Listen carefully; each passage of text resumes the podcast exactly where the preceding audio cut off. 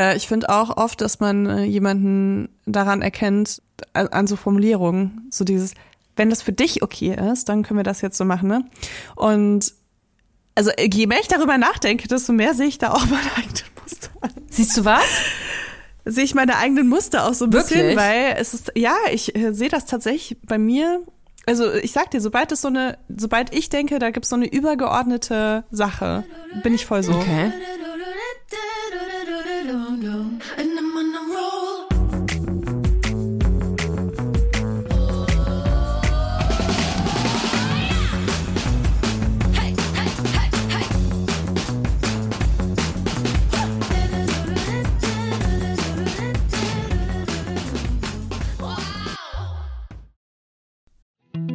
Jetzt Kommt Werbung.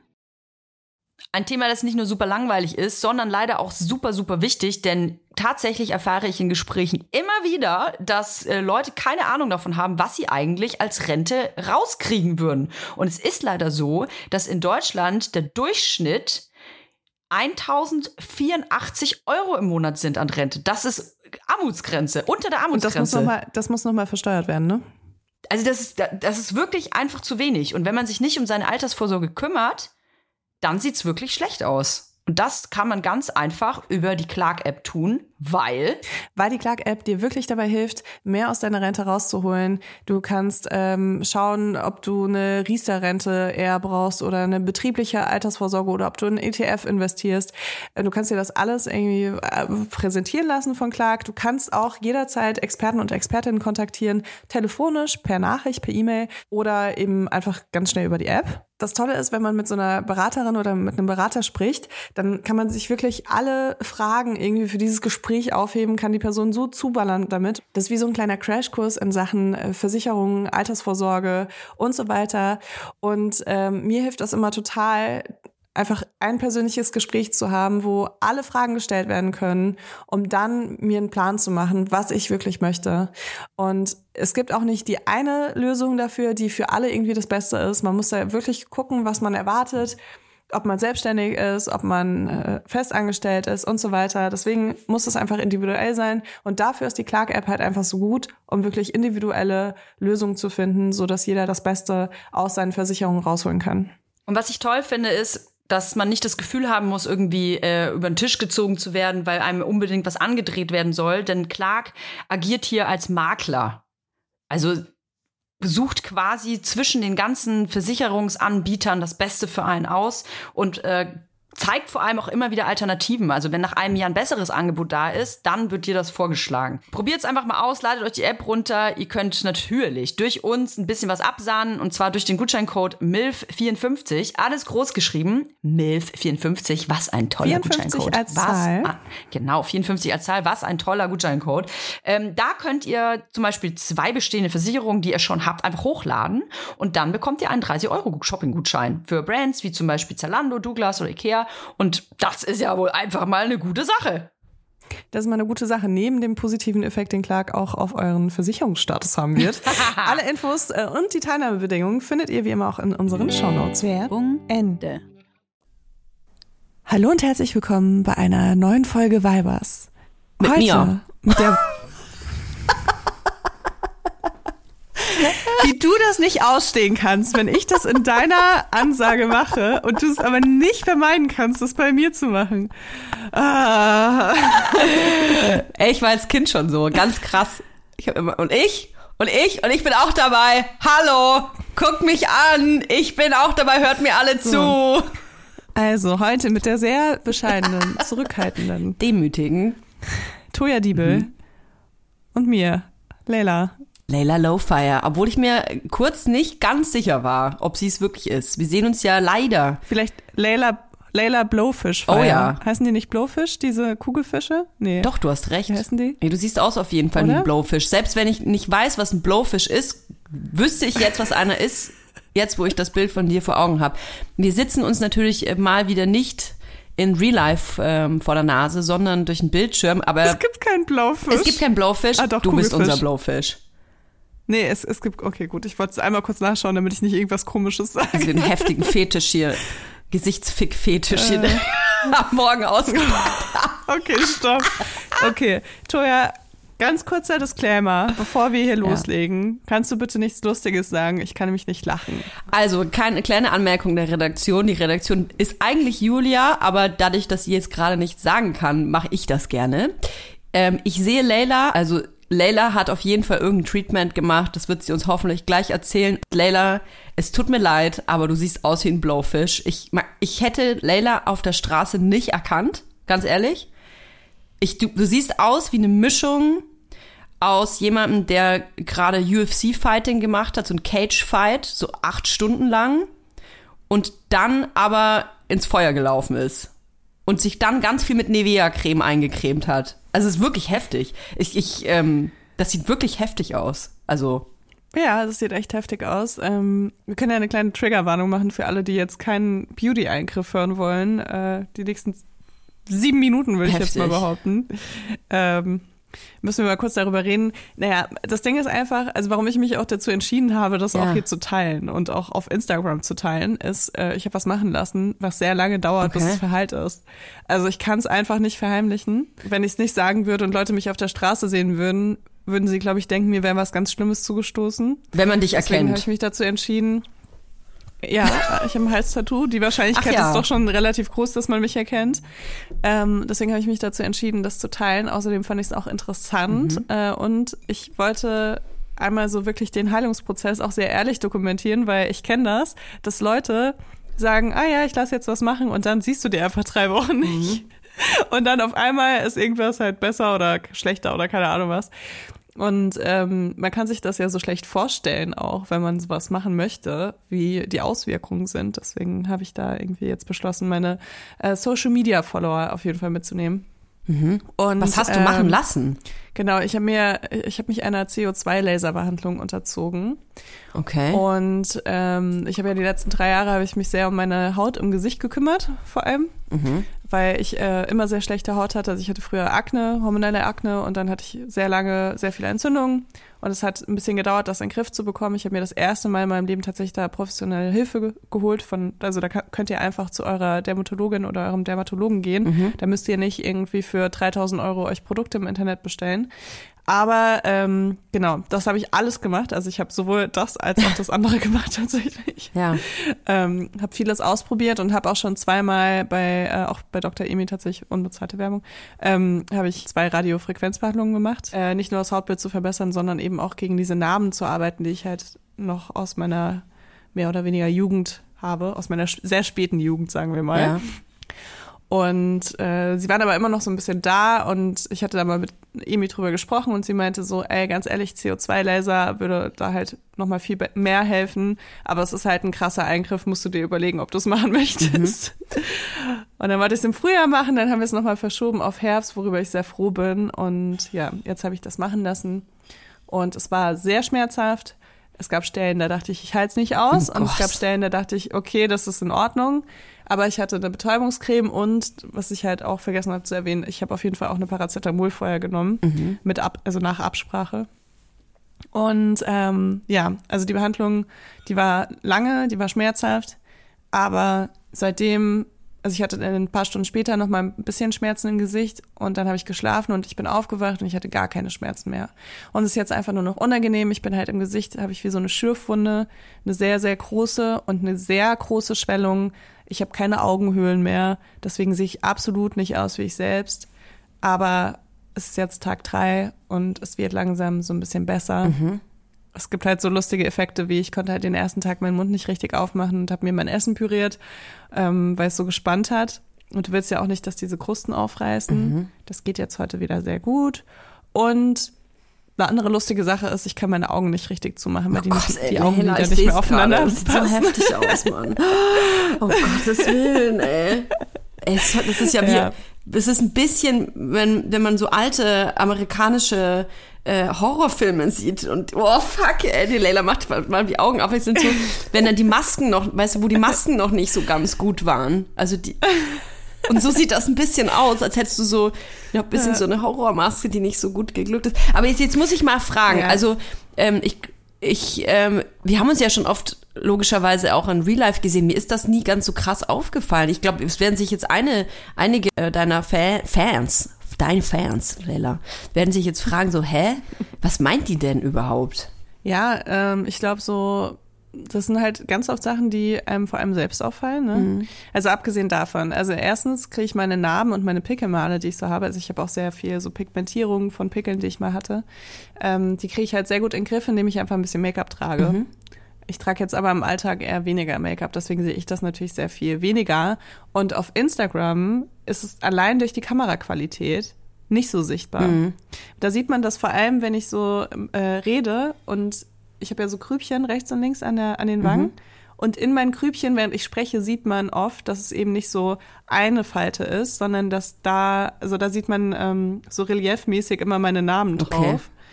Das ist das Einzige, was mir so auf Social Media aufgefallen ist, weil ich wusste natürlich auch, dass Leute fragen. Und da habe ich mir auch nochmal das ganz intensiv angeguckt, ob man das sehen kann. Und es ist aber, also zum einen ist meine Haut halt sehr, mh, also ich mag einfach mein Gefühl von der Haut nicht an, an den unteren Wangen wegen den Narben, weil, also das ist einfach eine sehr feste Haut. Ähm, wenn ich an den, an den Stellen, wo ich sehr viel Narben habe, Pickel bekomme, dann sitzen die auch sehr tief und sind sehr schmerzhaft, weil ich kriege auch immer noch so Entzündung. Ähm, und wenn ich die Möglichkeit habe, ne, sage ich mal, und äh, das machen kann und es wirklich hilft, dann freue ich mich natürlich darüber. Es war aber auch vor allem Neugier, muss ich ehrlich zugeben. Ne? Also ich habe jetzt voll viel schon von diesem CO2-Treatment gehört und ich wollte es einfach auch mal so als Experiment probieren und das so dokumentieren. Ich fand das auch spannend Heftig, tatsächlich, ey. zu sehen, was da noch so passiert. Ja. Und was ich halt auch habe, ne, also ich habe ja eine sehr, also das ist ganz oft bei Leuten, die ähm, so ethnisch Ja. so sehr gemischt sind. Äh, ich weiß, weiß nicht, wie man das korrekt sagt, aber ich bin ja, also meine deutsche Familie ist sehr blond und hell und äh, hat sehr viel Leberflecken und so. Und meine persische Familie ist zwar auch relativ hell, ähm, aber natürlich ein komplett anderer Typ. Und dadurch, dass ich so ein Mix bin, neige ich krass zu so Hyperpigmentierung. Und ich krieg jeden Sommer halt, ähm, abgesehen von Sommersprossen, die ich sehr süß finde, kriege ich halt auch so Pigmentflecken, also einfach so Pigmentstörungen. Und ich wusste halt, dass es das auch einmal auf Null setzt. crazy Und fand das ich ist, ey. Also ich äh, bin ja immer hoch interessiert, wir reden ja auch äh, recht häufig über so Beauty, äh, Beauty, Beauty-Krempel, wollte ich schon sagen. Beauty, Beauty-Treatments. Und äh, ich bin ja auch so neugierig. Und ich denke da auch tatsächlich auch super oft drüber nach. Und soll ich dir sagen, welchen Gedanken ich gestern hatte? Ich sage das auch jetzt ganz offen und ganz ehrlich. Wenn ich noch in Berlin leben würde, ich würde auf jeden Fall safe in eine Abhängigkeit geraten. Jetzt kommt Werbung. Wir kommen zu unserem heutigen Werbepartner und das ist Coro. Bei Coro Drogerie findet ihr super viele qualitativ hochwertige Lebensmittel, Snacks, Trockenfrüchte, Nussmuse und vieles mehr. Und die sind auch noch richtig preiswert. Wie machen ja. die das nur, Toja? Wie machen die das? Das fragt ihr euch wahrscheinlich auch. Punkt eins sind vor allem die effizienten Großpackungen. Das bedeutet nicht nur weniger Verpackungsmüll, was ja einfach geil ist für alle, nicht nur für die Umwelt, sondern auch für den ähm, Müllhaushalt zu Hause. Und natürlich können Coro dafür auch bessere Preise anbieten, weil sie direkt ähm, vom Großhändler sozusagen das weitergeben an den Endkonsumenten. Und sie suchen immer wieder neue, individuelle und ungewöhnliche Lösungen, um äh, das alles viel transparenter zu machen. Und deswegen lieben wir Coro. Wir lieben Coro und vor allem liebe ich Coro für die Bionut Buttercup Salted Peanut. Oh, ich muss das schon so schwierig aussprechen. Leute, Leila, das sind, du musst dir vorstellen, also, das ist so eine knackige Hülle, ja? Wie so ein kleiner Cup aus Zartbitterschokolade. Jetzt muss ich kurz Aha. schlucken. Da drin Okay. ist ein softer Kern aus Erdnussbutter. Ist alles Bio-Qualität, ist super lecker. Und sogar vegan. Das wusste ich persönlich gar nicht, sehe ich aber gerade. Das ist übrigens auch praktisch für unterwegs. Ich leide ja, gerade wenn ich unterwegs bin und sehr gestresst bin, weil ich zwei ähm, sehr anspruchsvolle Menschen mit mir dabei habe, leide ich oft an, an so Unterzuckerung und muss so ganz schnell irgendwie nee, was in den Schnabel reinfahren. Und dafür hat Coro mein geile. Snacks. Da kann man sich übrigens auch so ganze Boxen mit nur mit Snacks bestellen. Aber ganz ehrlich, so ein, so, ein, so ein Cup hat ja auch die perfekte Größe. Ne? Die kannst du einfach einmal Mund reinschieben. Du, sind 13 niemand Gramm. hat's gesehen. Nee, niemand Und hat's dann kaust gesehen. du da heimlich dran. Ja, genau. Weißt du, und das, ist ja so auch ganz Happen, weich. oder? Das ist das Einhappen, das Oh, ist ganz geil. weich. Und Kinder kriegen das gar nicht mit. Also ich liebe ja äh, so Nüsse. Und ich liebe ja auch vor allem Nüsse, die besonders gewürzt sind. Egal, ob das jetzt so Wasabi ist oder was äh, eher, sag ich mal, simpleres wie Salz und Pfeffer. Äh, ich mag das voll gerne. Und es gibt bei äh, Koro so Cashewkerne, die mit Chili gewürzt sind. Und das Krasse ist einfach, so, was denkst du, was so ein halber, halbes Kilo Cashewkerne kostet, wenn du es im Supermarkt kaufst, ne? Ein halbes Hier Kilo? kostet einfach- Bestimmt 20 Ja. Euro oder so. 25? Hier kosten halt 500 Gramm Cashewkerne mit Chili, 12,50 Euro. Und das finde ich ist ein Preis-Leistungs-Verhältnis, da kann ich mir gerne, gut und gerne so eine halbe Packung reinziehen, ohne dass ich mir denke, dass ich mich damit verschulde. Und ähm, deswegen, also ich liebe einfach diese gewürzten, die, ich habe bei Koro auch noch nie eine eklige Gewürzmischung auf Nüssen gehabt oder so. Irgendwie hat mich alles immer überzeugt bei denen. Und natürlich auch ohne Geschmacksverstärker, ähm, was ich auch mal ganz gut finde. Und ja, deswegen, also äh, schaut euch auf jeden Fall mal diese äh, Nussmischung oder Gewürznusspackung an. Super geil, auch so abends vom Fernseher, einfach um noch was wegzusnacken. Ja, vor allem, das ist ganz praktisch, weil die Packung, die wird nicht so schnell leer und da hat man dann das Gefühl, nicht so viel gegessen zu haben, weißt du? Wenn man dann so eine Kilo, Kilo-Tüte vor sich hat. Übrigens auch großartig für Müsli-Fans. Gerade wir äh, zu Hause mit den kleinen Menschen haben hier eine richtige Müsli, Müsli-Festival jeden Morgen. Und da gibt's bei Koro mega geile Optionen, weil es einfach diese großen Säcke sind, zum Beispiel so gefriergetrocknete Erdbeerscheiben sind ja hardcore im Rennen. Wenn man so kleine Packen aber immer kauft, das ist super teuer und man hat sehr viel Müll, da seid ihr bei Koro richtig. Wir haben natürlich auch einen Code für euch mit dem Code VIBERS, alles groß geschrieben. Spart ihr 5% bis zum 31. Dezember diesen Jahres. Das ist geil. Einzulösen auf corotrogerie.de, coro-shop.at oder coro-shop.ch und alle Infos findet ihr wie immer auch in unseren Shownotes. Werbung Ende. Weil ich ganz ernst. Ich bin mir da ziemlich sicher, weil so viel, wie ich darüber nachdenke, ist es auf jeden Fall nicht gesund. Und ähm, wir reden da ja auch im Podcast drüber, dass das auf jeden Fall ähm, oft ein Kampf ja auch ist mit sich selber. Ich finde, es kommt ganz krass auch drauf an, um was es so geht, ne? Ähm, und ob das so Impulsideen sind, weil man gerade was gesehen hat, oder ob man schon über eine lange Zeit vielleicht über was nachdenkt oder mit Stellen ähm, äh, irgendwie zu kämpfen hat, so. Aber ich bin auf jeden Fall jemand, der sehr impulsiv ist. Und ähm, ich, ich werde ganz leicht so, ähm, mich, mich kann man leicht begeistern mit so Behauptungen oder mit, da, da siehst du auf jeden Fall richtig fresh dann aus. Dann siehst du nicht mehr zornig aus oder so. Ich bin da ganz krass ähm, anfällig dafür. Und das, wenn ich in Berlin wäre, safe, ich wäre einmal im Monat irgendwo. Ey, es ist halt so krass, ne, weil ich bin da so ambivalent irgendwie, weil ich habe zum Beispiel auch so super viele Besenreißer, ne? Seit der Schwangerschaft habe ich wirklich meine ganzen Beine voll hinten. Ist mir auch erst gar nicht aufgefallen, weil ich guck mir da hinten nicht so genau hin und bin ja auch Vielleicht ist das der Key. Ich habe zu Hause nie eine Brille auf. Also kurzsichtig sein. Das, man muss mich schon irgendwie auf so Sachen dann hinweisen. Ähm, und das ist zum Beispiel was so, da denke ich mir so, hä, wieso sollen meine Beine einfarbig sein oder so, ne? Aber man muss ja auch einfach zugeben, dadurch, dass wir unsere Fresse einfach so viel in der Kamera halten und unsere Videos so oft anschauen, während wir einen Scheißtext darüber schreiben. Und also du siehst halt wirklich jeden Makel auch bei dir und du siehst dein Gesicht sehr, sehr, sehr viel mehr, als es vielleicht gesund ist. Und dann kommt bei mir noch so ein bisschen hinzu, ich finde halt, wenn ich besser betreut worden wäre in meiner Jugend, ähm, dass ich gar nicht so krasse Akne-Narben bekommen hätte. Und wenn ich mehr Wissen hätte, dann hätte ich eben auch andere Sachen in meinem Gesicht gar nicht bekommen. Und manche, also manche Sachen in meinem Gesicht schaue ich an und habe irgendwie so, empfinde so eine Ungerechtigkeit, weil ich das Gefühl habe, andere Leute, die mehr Privilegien vielleicht hatten in der Zeit oder auch jetzt haben, ähm, die sehen eben dann anders aus. Ne? Ich habe das zum einen, habe ich das mit meinen Hautunreinheiten und meinen äh, Narben im Gesicht. Zum anderen habe ich das tatsächlich auch mit, mit dieser Freshness, ne? dass ich oft denke, das ist unfair. Ich schlafe seit vier Jahren einfach super wenig, ähm, während andere Leute ausschlafen dürfen gefühlt jeden Tag. Ne? Und ich meine jetzt gar nicht das, ich will will es jetzt nicht vertiefen, wer alles ausschlafen darf, aber es ist auf jeden Fall so, dass ich sehr wenig schlafe. Und ich finde das ungerecht. Und deswegen ist das auch was, wogegen ich gerne was mache. Ich möchte, also ich gehe zu Emi und sag, bitte mach, Ja. dass ich aussehe, als ob ich geschlafen hätte. Und das sind zwei Sachen, die, da denke ich mir so, das hole ich mir wieder.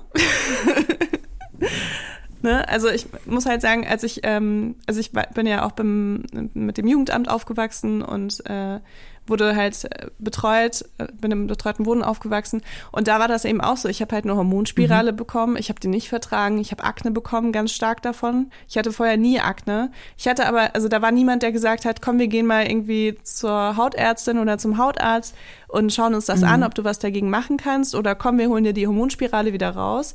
Also gar nicht, ne? Ich war da so voll auf mich alleine gestellt damit. Und das hatte halt eine große Auswirkung. So, Akne ist halt super schmerzhaft. Das ist total unangenehm. Du fühlst dich unwohl. Du bist eh ein Teenager. Ähm, dir geht's eh schon nicht gut. Du bist vielleicht auch noch verarscht dafür. Ja, du hast, ne, du weißt nicht, wie du damit umgehen sollst in dem Alter. Ich war halt 15, ich wusste nicht, wie man mit Akne umgeht, damit es nicht noch schlimmer wird. Und ähm, genau, das ist so ein bisschen so das, wo ich mir dann so denke, jetzt habe ich die Möglichkeit. Ne? Also ich habe sehr viel so aufgearbeitet in meinem Leben und jetzt möchte ich irgendwie auch noch so ein bisschen die Aufarbeitung aufarbeiten. Nein, aber ich sehe ja trotzdem noch die Namen und ich denke mir dann trotzdem noch so, ja, das fand ich irgendwie nicht cool. Ich wurde halt mehr oder weniger gezwungen zu dieser Hormonspirale damals und ich wurde halt dann auch ähm, nicht gut genug betreut, als dass ich keine Namen von dieser Zeit hatte. Ich finde das extrem individuell, ähm, warum jemand was machen lässt. Und ich, ich sag dir ganz ehrlich, so mein erster Impuls ist, wenn sich jemand was machen lässt und besonders im Gesicht bin ich immer so, ah, ist das, muss das wirklich sein? Hast du da wirklich drüber nachgedacht? Ähm, oder ist es einfach, weil du irgendjemandem ähm, gefallen willst und dieser jemand ist vielleicht nicht nur du selbst? Ich werde jetzt echt angeschaut wie so, wie, so ein richtiges, weißt du, so ein Unfallopfer werde ich immer angeschaut, jetzt auch auf der Straße. Ich habe gestern habe ich eine Sonnenbrille aufgehabt Ja. und es war genau das Gegenteil bewirkt, weil die Leute dann nicht mehr gesehen haben, haben, dass ich sie zurück anschaue und mich einfach so mitleidig angestarrt haben, dass ich echt dachte so, okay, aber irgendwann ist doch auch jetzt mal Naja, weil die Leute nicht verstehen können, dass man sowas. Ich glaube, das muss man aber dann verzeihen, weil ich glaube, man kann, äh, man kann als Mensch auf der Straße, die dich nicht kennt, die die Geschichte nicht kennen, nicht verstehen, dass man sowas freiwillig macht im Gesicht. Ja, aber weißt du, was ich mache, wenn ich jemanden auf der Straße sehe, wo ich ein bisschen Mitleid habe? Ja. Ich lächle die Person an. Ja, stimmt, das meine Weil ich ich auch. finde, das ist halt äh, total der falsche Weg, dass man Leute dann so, oh nein, was muss dir denn zugestoßen sein, so anguckt. Irgendwie. Ja, ja. Ähm, ich finde halt, ne, wenn ich jemanden sehe und mir denke, ah, dir geht's vielleicht gerade nicht so gut oder so, dann lächle ich die Person an. Weil ich mir denke, die muss den ganzen Tag, muss sie sich wahrscheinlich irgendwas anhören. ja. Naja, aber egal, ich bin ja jetzt auch kein Unfallopfer, sondern ich bin jemand, der halt selbst das Schicksal gewählt hat und dann habe ich natürlich noch mal mehr Empathie mit den anderen Leuten. Hey, du hast mir gerade äh, mich auf was gebracht. Ich habe äh, vor kurzem einen Beitrag äh, gelesen von Harvard äh, Universität. Da hat eine Therapeutin, ähm, kann man bestimmt googeln, hat einen hat einen Beitrag geleistet und erklärt, warum der, der menschliche Geist gar nicht dafür gemacht ist, sich den ganzen Tag zu sehen. Also auch, ähm, also wir machen das jetzt ja irgendwie auch ähm, so halb beruflich, aber ähm, es gibt ja Leute, die auch im, im Zuge der Pandemie auf einmal die ganze Zeit vor Bildschirmen saßen mit äh, diesen ganzen Konferenzen, Google Meet und Zoom und was alles gibt. Und ähm, dass dadurch ganz viele neue Probleme äh, psychische äh, Mental Health Probleme auf Probleme aufgekommen sind, ähm, die das messen konnten und äh, dadurch quasi einfach belegen konnten, dass der menschliche Geist, der wir sind nicht dafür gemacht, uns den ganzen Tag anzugucken. Wir sind einfach nicht dafür gemacht. Das ist einfach automatisch schlecht für den Geist. Das ist mir voll hängen geblieben. Ja, das macht ja auch für Sinn und ich merke das auch, dass es mir besser Und geht, es ist süchtig macht. je weniger ich mich Dass es angucke. süchtig macht, sich zu, anzugucken. Also ich kann dir auf jeden Fall sagen, Toja, gestern Abend saß ich zu Hause und habe mir Fotos von vor zwei Tagen angeschaut. Also von vor drei Tagen jetzt Ja. inzwischen. Und war so, du warst so schön. Was hast du getan? Ja, wie lange dauert denn das jetzt? Weil ich mich so viel angeguckt habe die letzten Tage Ja. mit diesem Gesicht, was Ja. ich jetzt gerade habe. Ähm, ja, es dauert tatsächlich, ne? Also die erste Woche ist auf jeden Fall richtig schlimm und die Schwellung wird auch Okay. noch länger anhalten und ich werde auch noch länger rot im Gesicht sein. Also es ist wirklich kein, keine kurze Sache, kein kurzer Heilungsprozess. Ich kann noch nicht genau sagen, also mir wurde gesagt, das Endergebnis sieht man erst wirklich nach Oh, drei wow, Monaten, okay. weil dann halt eben auch diese Kollagenbildung angeregt wurde und halt stattgefunden hat. Ähm, weil im Endeffekt ist es nicht nur so, dass die Narben jetzt so oberflächlich so abgetragen werden oder so, sondern ähm, diese ganze Behandlung regt halt die Kollagenbildung an und wird von unten dann, wird die Haut halt nochmal so ein bisschen gepusht. Und das machen tatsächlich auch viele, ich will es gar nicht sagen, Die keine Akne haben. die keine Akne haben, ja. Ist, halt Ja, ist das auch so ein Anti-Aging-Ding? Tatsächlich ist es so, Aha. weil du halt ansonsten sehr mit Fillern arbeitest und Ah. dadurch mehr Volumen schaffst und dann sehen die Menschen halt eben auch so unnatürlich aus irgendwann, wenn Ja, die immer wieder ja. Filler sich unter die Haut feuern lassen. Und ähm, das ist halt eine Alternative dazu, weil du halt nur mit deiner eigenen Haut arbeitest, mit deinem eigenen, mit deinen eigenen Konturen, die du schon hast. Mhm. Und die Haut, die dann halt nachkommt, ist eine sehr äh, frische, elastische Babyhaut sozusagen, Mhm. die sehr intensiv geschützt werden muss. Also ich darf wirklich gar nicht mehr in die Sonne, auch nicht mit Sonnenschutz, auch nicht mit sonst irgendwas. Okay. Also ich war ja in Istanbul und äh, da ist mir aufgefallen, dass also es ist ja abgefahren, dass wir in verschiedenen Gesellschaften andere Schönheitsideale haben, ne? Auch was so Schönheits-OPs und ähm, wie heißt denn das eigentlich? Invest, in, Invasiveingriffe. So ein bisschen Gespritzel ist invasiv, glaube ich, ne? Minimalinvasiv ist das. Aha, genau. Also auf jeden Fall ist mir das sehr deutlich aufgefallen, dass ähm, viele Frauen in Istanbul ähm, anderen Merkmalen mehr nacheifern, als vielleicht äh, das woanders geschieht. Also du kannst ja auch nach LA gehen, da sehen die Frauen, sind die auch anders zusammengebaut als woanders. Also es ist ja wirklich auch orts äh, unterschiedlich. Und da will ich aber gar nicht hinaus, sondern äh, in dem Flugzeug, in dem ich saß, habe ich alleine sieben Männer gezählt, die mit dem Stirnband da saßen. Also man darf das jetzt auch nicht äh, nur auf äh, Frauen äh, runterbrechen. Das ist echt abgefahren, äh, wie viele Männer ähm, sich jetzt so sich um ihre Haare kümmern. Ja, ich meine, man muss ja auch sehen, ne? Also die Möglichkeiten werden immer krasser, so Schönheitseingriffe werden immer zugänglicher tatsächlich. Äh, teilweise werden die eben auch eben immer günstiger, gerade wenn man eben dann in die Türkei Ja. fliegt, um sich was machen zu lassen. Und äh, dadurch denken die Leute natürlich mehr darüber nach. Und vorher war das einfach so, deine Haare fallen aus, ist es jetzt so. Und jetzt ist es so, deine Haare fallen aus. Möchtest du noch was dagegen machen oder möchtest du dich damit für immer abfinden? Ja, so, das ne? ist echt abgefahren. Also es ist schon krass. Und ich sehe das auch gar nicht unkritisch. Ich sehe das auch gar nicht unkritisch bei mir, weil ich merke natürlich trotzdem, dass ich mir denke, ne, weil ich habe mir jetzt Fullface machen lassen. Also ich hätte mir auch nur meine Namen machen lassen können, aber dann ist es halt so, dass man eventuell einen Unterschied sieht zu der anderen Haut. Und deswegen macht es halt Sinn, das ganze Gesicht zu machen. Aber das hat eben dann auch den Effekt, dass ich auf jeden Fall jünger aussehen werde danach. Also das weiß ich. ha, Und ähm, Krass, also je nachdem, okay. wie jetzt der Outcome ist, ne? Aber ich Ja. rechne jetzt schon damit. Ich habe gestern auch, mir hat eine Bekannte, ähm, hat mir geschrieben, weil sie meinte, dass sie das auch machen lassen hat vor zwei Jahren, hat mir so vorher-nachher Fotos geschickt und Ja. ähm, war halt so, ja, sie sieht halt seitdem neun Jahre jünger aus, ne? Das Nee. sind Sachen, wenn ich die jetzt hier im Podcast toll, ich werde sage, immer älter. sind die und du halt wirst immer jünger. sind die halt total triggernd und ich weiß das auch. Und so geht's mir halt auch, ne? Also ich mache das für meine Namen, aber dann denke ich mir auch so, ja, hm, ja, nicht nur. Da muss man, glaube ich, ehrlich sein. ne? Also ja, in erster Linie schon, aber ich bin jetzt nicht abgeneigt äh, von dem Fakt, dass es wahrscheinlich auch dazu führen wird, dass ich halt eben frischer aussehe oder Ey, ja, jetzt mal ga- ganz ehrlich, wenn man, wir haben jetzt zehn Frauen hier in eine Reihe stellen, zufällig gewählt, aus ganz Deutschland, sagen wir mal. Und ich gebe jeder die Möglichkeit, ähm, hier ist die Kohle, hier ist ähm, äh, die Zeit. Wenn du das, wenn du jetzt ja sagst, ähm, wird dir das gesponsert und du siehst ähm, in drei Monaten neun Jahre jünger aus. Willst du es machen oder nicht? Da möchte ich gerne die Antworten hören.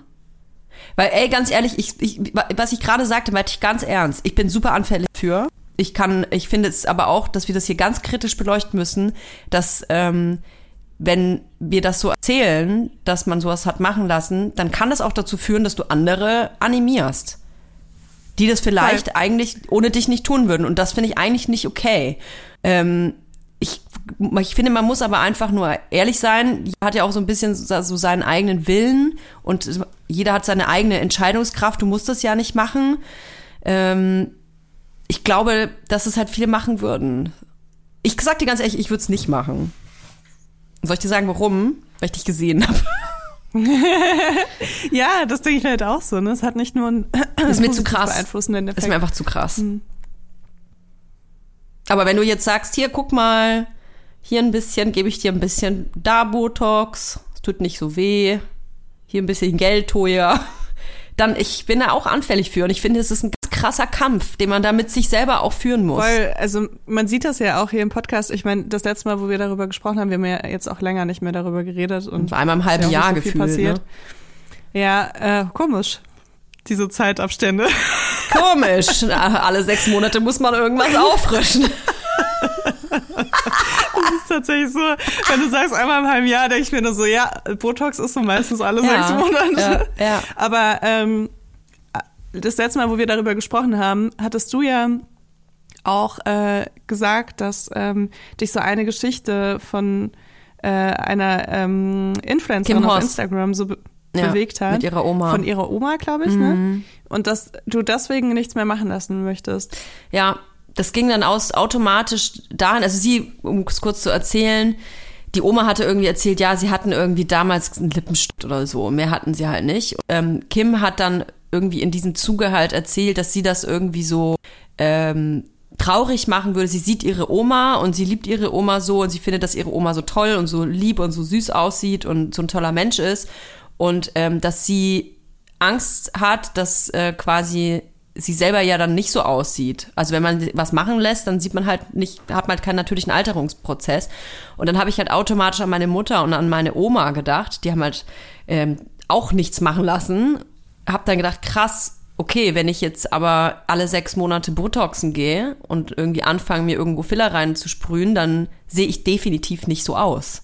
Ich werde anders aussehen und nicht, weil ich ein anderer Mensch bin, sondern man wird halt irgendwas Künstliches in meinem Gesicht sehen. Und das ist schon was, wo ich mir sehr viele Gedanken drum mache, muss ich wirklich sagen. Weil auf der einen Seite hat man den Drang, immer schöner, jünger, toller aussehen zu wollen. Aber auf der anderen Seite sehe ich dann meine Oma und meine Mutter und denke mir so, hä, das sind doch so geile Frauen, die sehen so toll aus.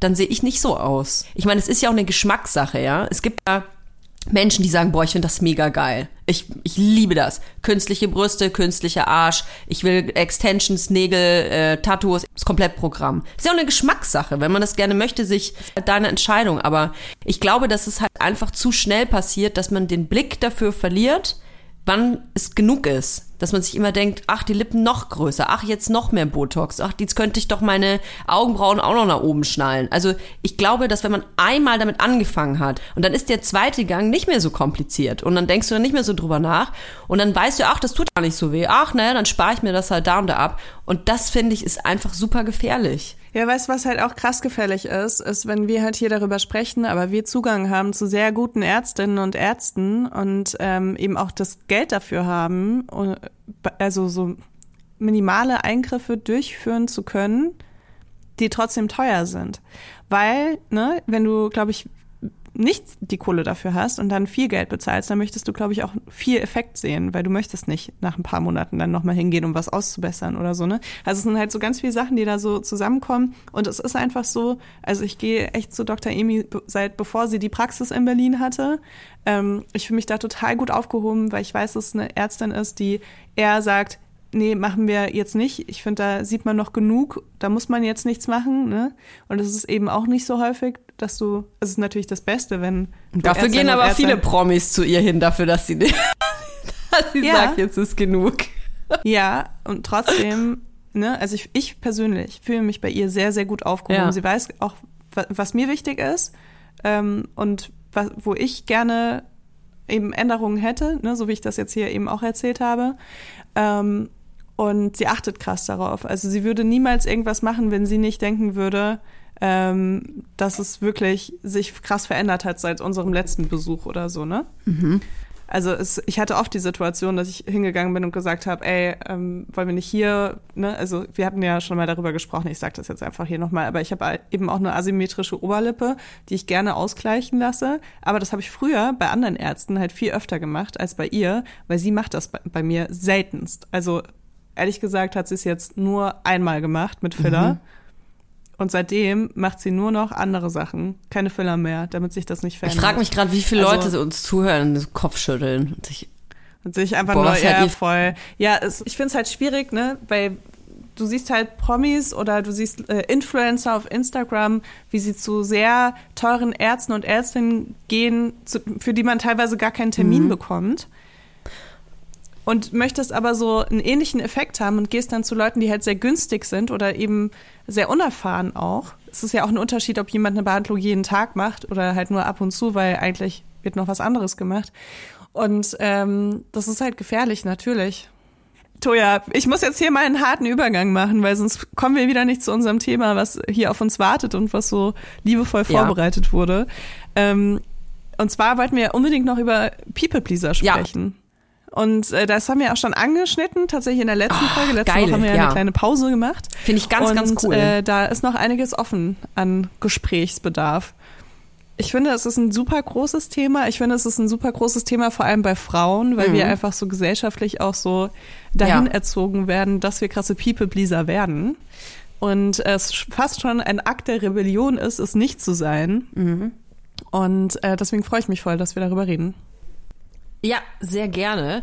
Ähm, wir haben ja schon im Vorfeld darüber gesprochen, dass wir beide jetzt vielleicht nicht die Galionsfiguren sind, wenn man an den Begriff People Pleaser denkt. Was ist das überhaupt? Im Prinzip sind das Menschen, die, wenn sie um einen Gefallen gebeten werden, sofort Ja sagen. Im Umkehrschluss Menschen, die sehr schwer Nein sagen können, weil sie anderen Menschen gefallen wollen, weil sie es anderen Menschen recht machen wollen. Ähm, die eigenen Bedürfnisse werden äh, eigentlich zuletzt wahrgenommen. Die Bedürfnisse der anderen werden über alles gestellt. Und ähm, das trifft jetzt nicht so auf uns zu, würde ich sagen. Ich glaube, deswegen ist es für mich auch doppelt so krass, wenn ich Menschen kennenlerne, die mir sagen oder die mir besser gesagt das Gefühl geben, dass sie ihre eigenen Bedürfnisse unter die der anderen stellen. Das ist echt Wahnsinn. Ja, also im Team ist es mir auch wichtig, dass wir uns alle fair behandeln, es gerecht zugeht, wir uns auf Augenhöhe begegnen. Ähm, ich finde, das ist aber kein People-Pleasing. Also im Arbeitskontext habe ich das schon auch, dass Und ich will, da dass es bin ich auch nochmal intensiv in mich gegangen, weil ich mich da ja auch so ein bisschen ausgeschlossen habe im Vorgespräch. Äh, aber dann ist mir aufgefallen, dass ich das tatsächlich in sehr vielen Situationen mache. Es kommt auf die Situation an. Es gibt äh, Leute, da bin ich absolut gar kein People-Pleaser. Und da stehe ich sehr für meine Bedürfnisse ein. Und dann gibt's aber äh, Situationen und Konstrukte, da achte ich sehr darauf, dass die anderen sich vor allem in erster Linie wohlfühlen. Und das ist mir dann viel wichtiger, als dass ich mich wohlfühle. Und da merke ich dann eben auch, dass gerade so Konfliktsituationen und so mir sehr, sehr schwer fallen und die sehr viel Vorarbeit von mir erfordern, bevor ich die irgendwie so auf den Tisch äh, lege. Und ähm, das sind vor allem Arbeitssituationen tatsächlich. Ähm, weil bei der Arbeitssituation habe ich immer das Gefühl, ich bin so ein bisschen untergestellt. Und zwar gar nicht meiner, meinem Gegenüber, sondern der großen Sache, weißt du? Also die große Sache ist dann immer so die Arbeit, also so wie zum Beispiel jetzt hier der Podcast so die große Sache ist.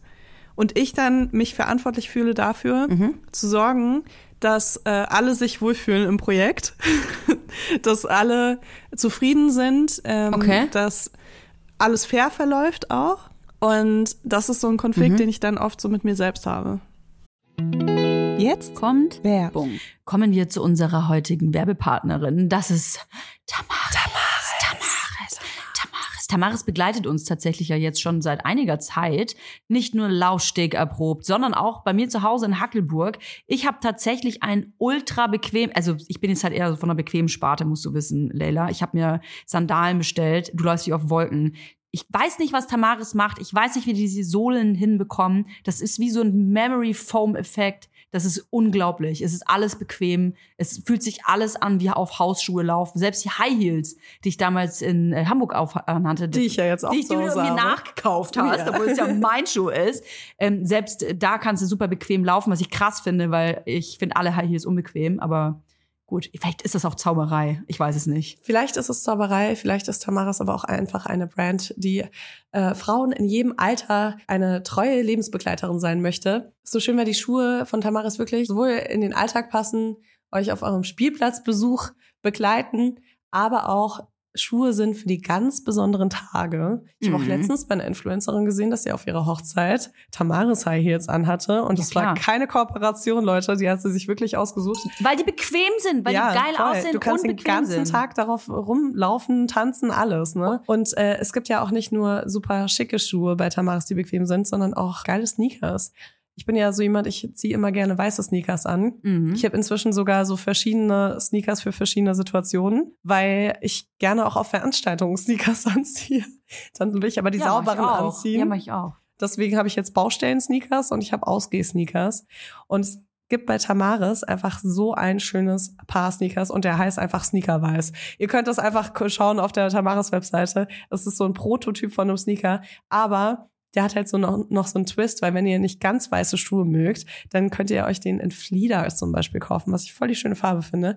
Und dann hat er einfach so fliederne Stellen. Wie nennt man das? Das sieht gut aus. Ein, Flie ein Fliederfleck. Wenn ihr euch jetzt sagt, Mensch, den Fliederfleck von Leila, den möchte ich auch an den Füßen haben, den bekommt ihr bei Tamaris, aber nicht nur das. Es gibt ganze Styles. Ihr könnt euch quasi von Kopf bis Fuß in Tamaris reinschmeißen. Und natürlich gibt es bei uns ein kleines Goodie, denn wir haben einen Code. Damit spart ihr ganze 15% auf tamaris.com. Der Code heißt Vibers15. Alles groß geschrieben. Vibers15. Hey, ich sag euch, diese schwarzen Lackpumps mit dem Riemchen, die braucht wirklich, jeder braucht die, sogar Leila. Der Code ist gültig, solange ihr diese Werbung hört. Und alle weiteren Bedingungen zum Einlösen des Codes sowie den Link findet ihr wie immer auch in unseren Shownotes. Werbung Ende. Aber ist das nicht. Also ich würde sagen, ich habe das auch. Mir ist es auch wichtig in meinem Team, dass alle gerecht behandelt fühlen, dass sich alle wohlfühlen und dass ähm, keiner irgendwie benachteiligt wird oder so. Gerade im Arbeitskontext kann ich das total unterschreiben. Aber für mich ist das kein Mhm. Ja, doch, es ist so, wenn du dich selbst ausschließt. Ja? Weißt du? Also wenn du sagst, alle müssen So, ne, sich... nimm mich da mit rein. Genau, du nimmst dich damit rein und ich nehme mich da nicht mit rein. Und Aha. ähm, also ich schaue in erster Linie, dass alle anderen vom Projekt sich wohlfühlen und äh, sich gerecht behandelt fühlen und so weiter. Und dann gucke ich auf mich. Ähm, Mhm. Und das sorgt eben für so ein People-Pleasing-Verhalten. Weil, also in erster Linie denke ich auch immer, ja, People-Pleasing ist, man möchte anderen gefallen und ich habe nicht so dieses Bedürfnis, dass Leute mich mögen müssen. Aber ich habe sehr, sehr Ja, wohl. aber das ist es nicht mit dem Nee, aber ich habe sehr wohl auch das Gefühl, äh, das Bedürfnis, dass ähm, andere Leute sich wohlfühlen und dass es denen gut geht. Und das ist eben dann auch genau das gleiche Verhalten, wie wenn ich wollen würde, dass Menschen mich mögen. Nur halt, ne, dass, äh, dass es so ein anderes Ziel hat irgendwie. Also ein People-Pleaser kann man, glaube ich, in erster Linie daran erkennen, dass es eine Person ist, die man eigentlich nur positiv wahrnimmt, erstmal. Eine Person, die sehr nett ist, die sehr fürsorglich ist, sich vielleicht ums Umfeld kümmert, guckt, äh, ob es allen gut geht und so. Also eigentlich etwas, was ich als sehr positiv nur wahrnehme. Weil das ja auch Personen sind, die man irgendwie immer nach Hilfe fragen kann, die immer für einen da sind, immer ein offenes Ohr haben. Ich glaube, der wahre Nachteil liegt eigentlich im Prinzip bei der Person selbst, auch wenn sie es vielleicht am Anfang gar nicht so wahrnimmt. Ich glaube aber, dass wenn man immer für andere nur da ist und sich selber so zurückstellt, dass das ähm, die eigene Psyche enorm unter Druck stellt, enorm viel Stress äh, auslöst, ähm, weil man sehr viel unterdrückt auch. Ich stelle mir das richtig krass anstrengend vor, also körperlich und psychisch anstrengend, ähm, weil man so die ganze Zeit ja so auf Hab acht ist, dass man ja immer den anderen gerecht wird und das kann ja nicht gut gehen, auf lange Zeit zumindest nicht. Ja, das Problem ist ja auch, also auch mit so Arbeitssituationen jetzt bei mir und so, wenn ich darüber nachdenke, ähm, weil ich das halt, also ne, ich habe das ja mit jeder Arbeitssituation und ich finde das auch gerade als Vorgesetzte von Arbeitnehmerinnen, ähm, finde ich das auch manchmal sehr schwierig, äh, weil ich fühle mich dann sehr alleine mit den Konflikten, die ich habe, weil ich die ja mit mir selbst austrage. Und ähm, das sind Konflikte, die ich eben manchmal dann von anderen Leuten weghalte, obwohl sie dann eigentlich involviert sind. Und das ist was irgendwie, wenn ich mir das vorstelle, dass ich das in jedem Bereich in meinem Leben machen würde, würde ich auf jeden Fall sehr hart darunter leiden. Weil ich finde es nochmal was anderes, wenn du, also Total. ich finde Arbeitssituationen nochmal was anderes als dein Privatleben. Weil die Arbeit hört ja irgendwann auf und dann hast du ja nur noch dein Privatleben, im besten Fall, am Tag so. Und deswegen hat das bei mir nochmal eine andere, einen anderen Stellenwert. In meinem Privatleben mache ich das so gut wie gar nicht, tatsächlich. In meinem Arbeitsleben eben schon. Und wenn ich mir jetzt vorstelle, dass es Menschen gibt, die das äh, überall machen, dann habe ich auch das Gefühl, dass Ja. es belastend sein könnte und zwar mehr als belastend. Also, dass es mit der Zeit dich richtig kaputt macht. Ich denke bei People-Pleasern auch an Leute, die sich sehr viel entschuldigen. Also Entschuldigung, dass ich zu spät bin, Entschuldigung, dass äh, ich habe nicht gesehen, dass du da bist. Ah, ich, Entschuldigung, ich wollte dich nicht anrennen, Entschuldigung, ich, ich stehe im Weg. Auch Leute, die Konflikte scheuen, die selbst wenn sie im Recht sind, äh, sich das nicht, ähm, sich das nicht erkämpfen wollen oder dann lieber sagen, ja okay, du hast recht. Das ist Ja, doch das total so- frustrierend sowas.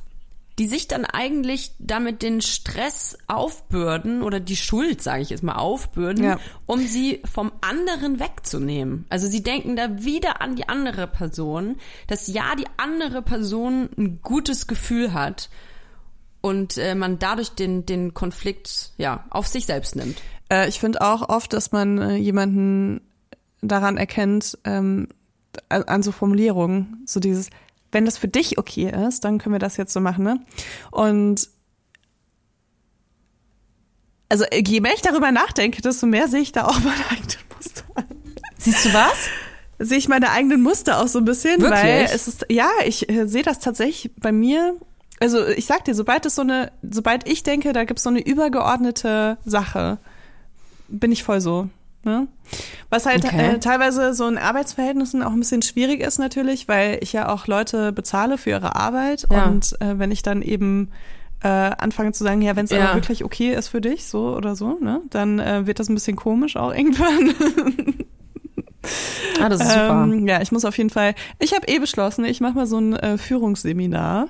Ähm, hatte ich schon länger vor und jetzt habe ich langsam wieder ein bisschen mehr Zeit für so Sachen, äh, weil ich merke, dass ich da auf jeden Fall auch noch ein bisschen an mir arbeiten muss, damit die Leute sich auch gut aufgehoben fühlen bei Muniac.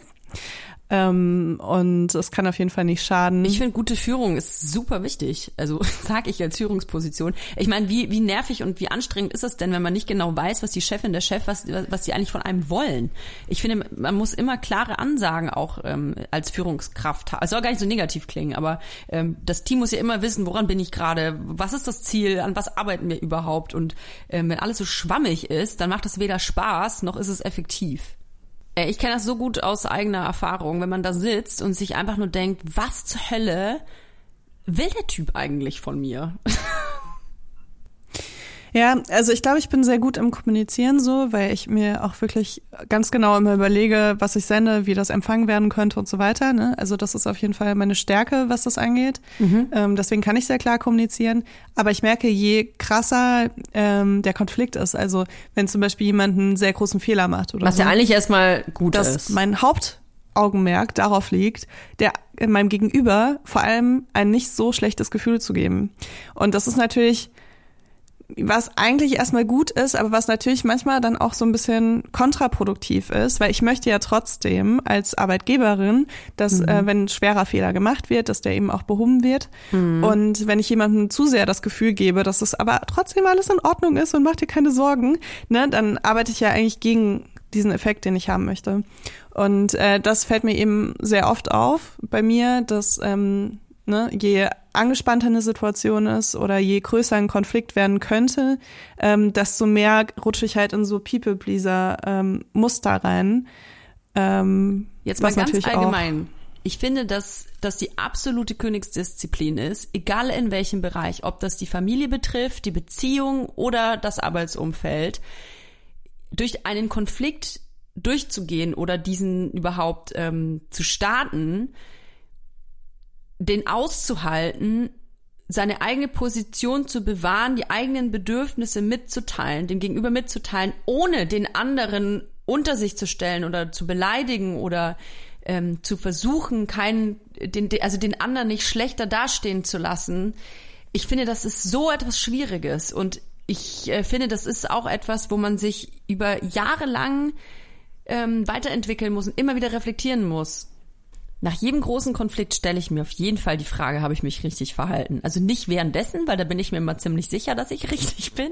Aber spätestens nach einer halben Stunde habe ich das schon, dass ich mir denke, oh, habe ich da wirklich richtig reagiert? Und es ist eigentlich in den meisten Fällen so, ähm, dass ich mir denke, ah, das hat mir nicht so gut gefallen, was ich da eigentlich gesagt habe. Okay. Nee, ich bin eigentlich schon so, dass ich dann schon so viel darüber nachgedacht habe, dass ich das eher, ja, also vor dem Konflikt. In meinem Privatleben, wenn da Konflikte entstehen, ne, dann muss ich mich eher darum bemühen. Also dann ist meine Anstrengung in dem Moment, wo ich in diesem Konflikt bin, äh, vor allem, dass ich mich so ein bisschen filter. Ja, kenne ich das Gefühl. Was passiert bei dir eigentlich gerade? Entschuldigung, hier wird gerade gestaubsaugt. Ich muss hier nebenbei ein bisschen sauber machen. Ähm, das kann ich gerade nicht lassen, tut mir leid. Wenig Zeit, wenig Zeit. ähm, also genau, im Privaten ist es so, dass ich mich eher so ein bisschen filter, weil ich sonst Angst habe, ich könnte zu krass sein. Ne? Also da mache ich das, ähm, da muss ich mich überwinden, sanfter zu sein mit meinem Gegenüber. In meinem beruflichen Kontext ist es so, dass ich mich eher überwinden muss, ein bisschen direkter zu sein und ein bisschen krasser zu sein, weil ich eben sonst gar nicht kommunizieren kann, was für mich jetzt gerade schief lief. Und dann gibt's natürlich noch die Königsdisziplin, mit Leuten zu arbeiten, mit denen du auch privat irgendwie Verbindung hast. Das ist für mich einfach so eine innere Explosion oder eine äh, Implosion. Ähm, das ist für mich das aller, aller Schwierigste. Und man sagt ja auch immer, ne, dass es wirklich das Schwierigste ist, eigentlich auch mit Leuten zu arbeiten, die du auch gerne magst, ähm, weil es ganz viele Konflikte in dir selbst auslöst. Aber was ich auch gemerkt habe, als ich darüber nachgedacht habe, in welchen Situationen ich People-Pleaser bin, ist, ähm, dass wenn ich zum Beispiel jemanden anrufen muss, egal ob das jetzt eine Versicherung ist von meiner Mitarbeiterin oder äh, irgendeine Stelle, irgendeine Behörde oder sonst irgendjemand, gerade in Berlin, ne, wenn ich da anrufe, oh mein Gott, ey, ich, ich mach mich krumm für die Leute, ne? Ich mach mich krumm für die Leute, dass sie mich nur irgendwie sympathisch finden und werd dann trotzdem angemotzt und bin dann immer voll sauer danach. Ich bin danach immer voll sauer und denk mir so, Mann, ey, du machst doch auch einen Job. Es ist doch auch nicht so, als ob ich dich hier gerade zu Hause angerufen habe und dich gestört hätte, während du Abend gegessen hast mit deiner Familie, um dich zur Arbeit zu bewegen, ne? Und da merke ich echt immer wieder, wie ich mich da so krass verbiege, um nur die, das Minimum an Sympathiepunkten zu gewinnen. Ich weiß nicht, ob du auch diesen Druck hast, aber das ist für mich das Schlimmste. Ich überlege gerade, wann ich das letzte Mal so eine Situation hatte. Ich ähm, glaube, ich habe so eine Situation eigentlich nur, wenn ich mich selber ganz krass abhängig von einer Person fühle. Ich denke komischerweise an Fahrschule. Bitte frag mich nicht, warum. Ich bin ja auch viermal durch die Prüfung gefallen. Also ich habe ähm, schon Mhm. Ab dem ersten. Fall abhängig. Ich war auf jeden Fall hardcore abhängig, auch finanziell. Ich hatte echt, ich- also es hat mich ein halbes Vermögen gekostet, diesen scheiß Führerschein zu bekommen, weil ich einfach, ich habe den Fahrlehrer dann gewechselt, wo ich im Nachhinein sehr stolz auf mich bin, weil der Typ war echt ein ekelhafter Sack, war echt ein ekelhaftes Schwein, muss ich echt so sagen. Das ist eine Beleidigung für Schweine in diesem Fall. Ähm, ich hatte mich damals aber getraut, ähm, das zur Chefin zu gehen, das zu sagen, der wurde auch gekickt. Ähm, Also falls ihr solche Situationen habt und jemand ist ekelhaft, dann geht irgendwo hin und erzählt das. Ich habe es geschafft, bin sehr stolz auf mich im Nachhinein.